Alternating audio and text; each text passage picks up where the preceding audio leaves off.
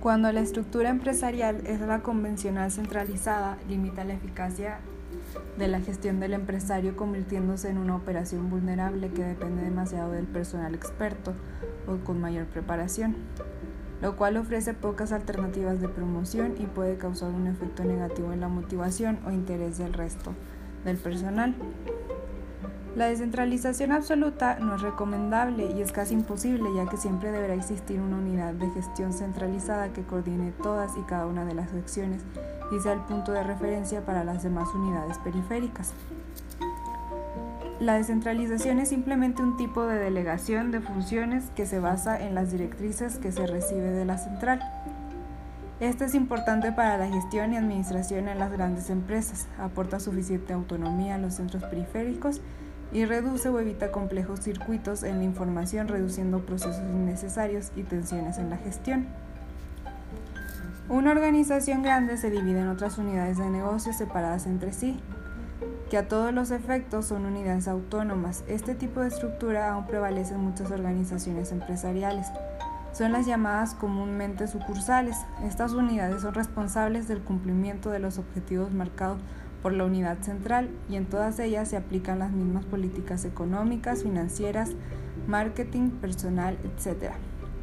Directrices emitidas de la central pero ajustadas a cada una de ellas respecto a sus necesidades, dimensiones o localización. Una de las ventajas más importantes es la reducción de los circuitos, tanto funcionales como económicos, característicos en toda gran organización. Es sobre todo una forma eficaz de reducir o eliminar un porcentaje muy amplio de prácticas o tareas innecesarias.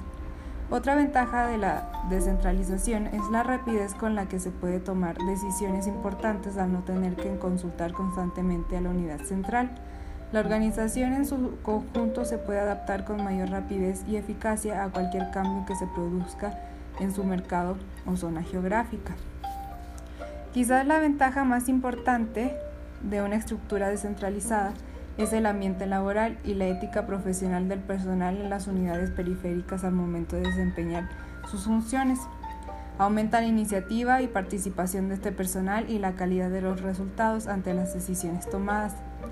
Por el contrario, un enfoque centralizado de la gestión puede llegar a, desconocer los cambios que se pueden producir en el entorno o condiciones locales donde estén ubicadas las unidades periféricas. En algunas empresas o comercios específicos esto puede llegar a ser un factor importante, puesto que una organización descentralizada podrá determinar políticas y tácticas ajustadas a las distintas regiones nacionales o países foráneos donde opera la empresa. La descentralización funcional es más eficaz cuando ésta se aproxima más al concepto de descentralización regional o autónoma. Los responsables de las unidades de negocios periféricas deben ostentar la mayor autoridad posible. De otro modo, las ventajas en términos de desarrollo y la motivación serán menores en la organización. En una cadena de mando tradicional, los problemas que plantea la descentralización funcional tienen efectos negativos. A menudo, el establecimiento de una estructura funcional descentralizada puede restarle autoridad funcional y de gestión unipersonal porque la autoridad no se delega a una persona, sino a todo el grupo. Existen departamentos, por ejemplo, de producción o marketing que tienen sus propias responsabilidades. Como es obvio, no es fácil descentralizar, sus funciones, puesto que su coordinación resultaría difícil. En cada uno de estos departamentos se definen sus objetivos a nivel general de la organización. La introducción y el desarrollo de las nuevas aplicaciones tecnológicas han acelerado el crecimiento de la descentralización y al mismo tiempo se ha visto el incremento del poder e importancia de la unidad central. Los especialistas en información están ubicados en la, en la unidad central, donde procesan y controlan la información y los servicios que proporcionan los equipos informáticos de las unidades periféricas.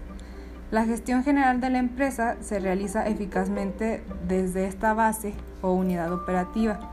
Por lo tanto, ejecutar de manera objetiva las decisiones que se marquen a todos los niveles. El objetivo es utilizar todos estos recursos de la forma más eficaz y económica posible, ya sea cuanto mayor sea el impacto que, genere la empresa, mayor será la complejidad en el tratamiento y procesos de los datos, por lo que la empresa deberá constantemente estar preparada para revisar sus políticas y operaciones e incorporar acciones alternativas para la agilidad en la información gestionada por la unidad central o casa matriz para asegurar la, uniformidad de criterios en todas las unidades periféricas y sobre todo por la ventaja en costos de inversión. ¿Qué ocurre cuando se descentraliza una empresa? Se sueltan las riendas de gestión en otras personas, dándoles mayor autonomía, que no es sinónimo de independencia. La alta dirección debe establecer criterios, políticas y lineamientos que enmarquen la libertad de actuación de sus directivos. Asimismo, deben tutelar este proceso de forma que los criterios de decisión de sus directivos asuman e internalicen los objetivos y propósitos de la empresa. ¿Cómo impacta la descentralización y el control en los colaboradores? La descentralización motiva y desarrolla a las personas porque, porque, les da mayor posibilidad de poner en juego sus competencias y capacidades, tener una mayor libertad para organizar los recursos y las actividades en una fuente de motivación. Además de dar una mayor autonomía, desarrolla la capacidad directiva para, para afrontar el resto de mayores responsabilidades. Por ello, las personas que reciben este mayor poder de decisión deben tener las competencias y la idoneidad necesarias para responder a la apertura de alta dirección. Además, el control bien ejercido refuerza este crecimiento directivo y la visión empresarial.